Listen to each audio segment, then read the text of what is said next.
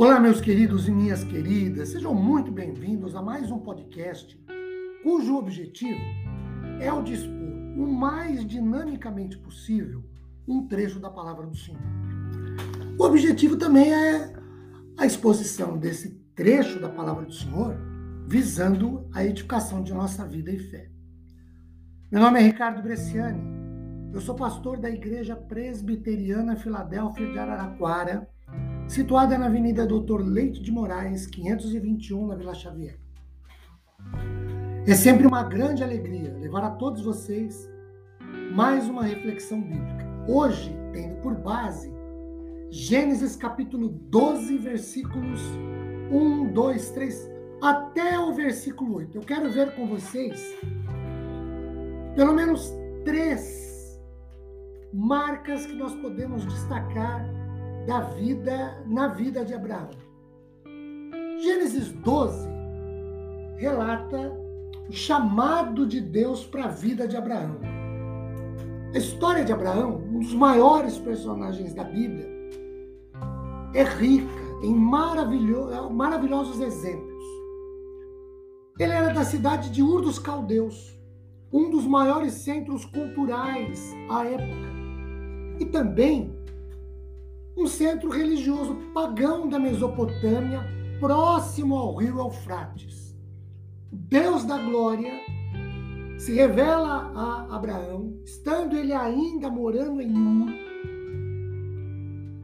lhe faz um chamado que se compreende em três diferentes ordens.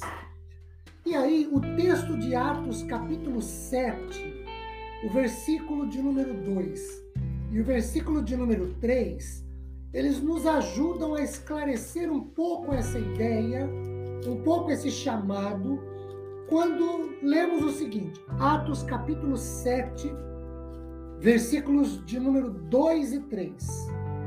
O verso 2 diz o seguinte: Estevão respondeu: Varões irmãos e pais, ouvi. O Deus da glória apareceu a Abraão, nosso pai, quando estava na Mesopotâmia, antes de habitar em, Arã.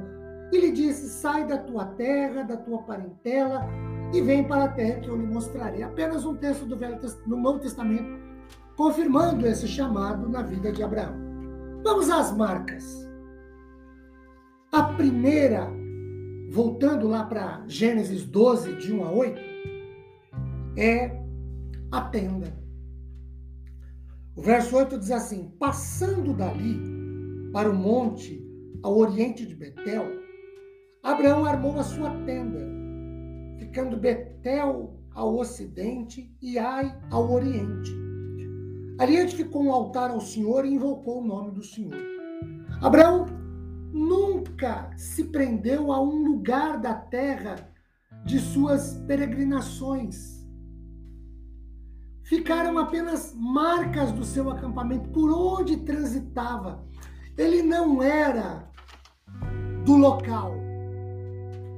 Como nós também não somos desse mundo, mas ele armou a sua tenda e isso foi uma marca importante da sua passagem ali. Que tendas nós temos armado nas nossas peregrinações por este mundo e que marcas temos deixados, deixado. A segunda marca é o altar.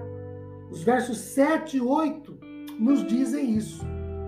Em todas as suas peregrinações, as de Abraão, o altar era um marco sempre presente na sua vida. O altar era o holocausto, onde Abraão ofertava sacrifícios a Deus em adoração. Ele edificava-os, ele construía-os em locais visíveis, diante dos povos pagãos que moravam ao seu redor, para deixar marca dos, do testemunho de uma vida de fé consagrada inteiramente a um Deus único, altíssimo. Queridos, Deus espera que nos ofereçamos como sacrifício vivo. Lembram lá de Romanos 12, verso 1? Pois é, a terceira marca são as promessas.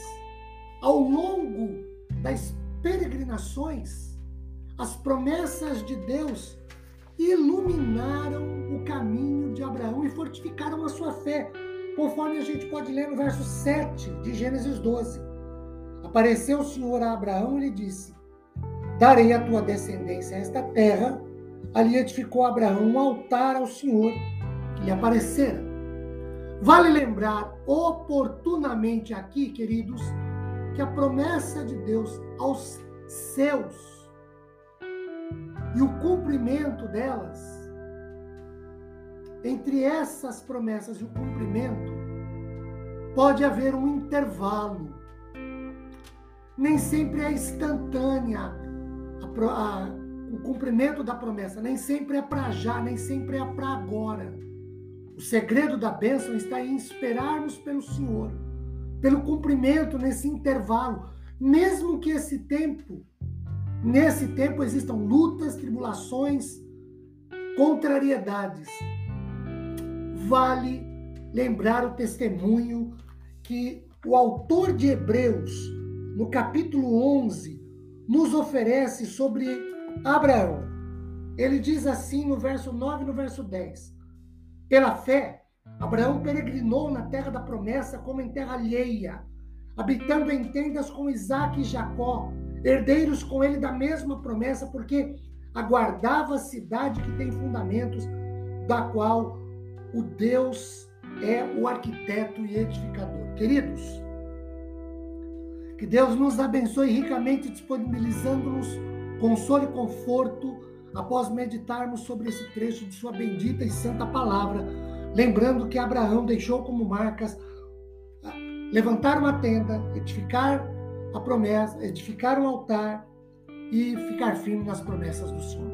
Deus nos abençoe. Amém.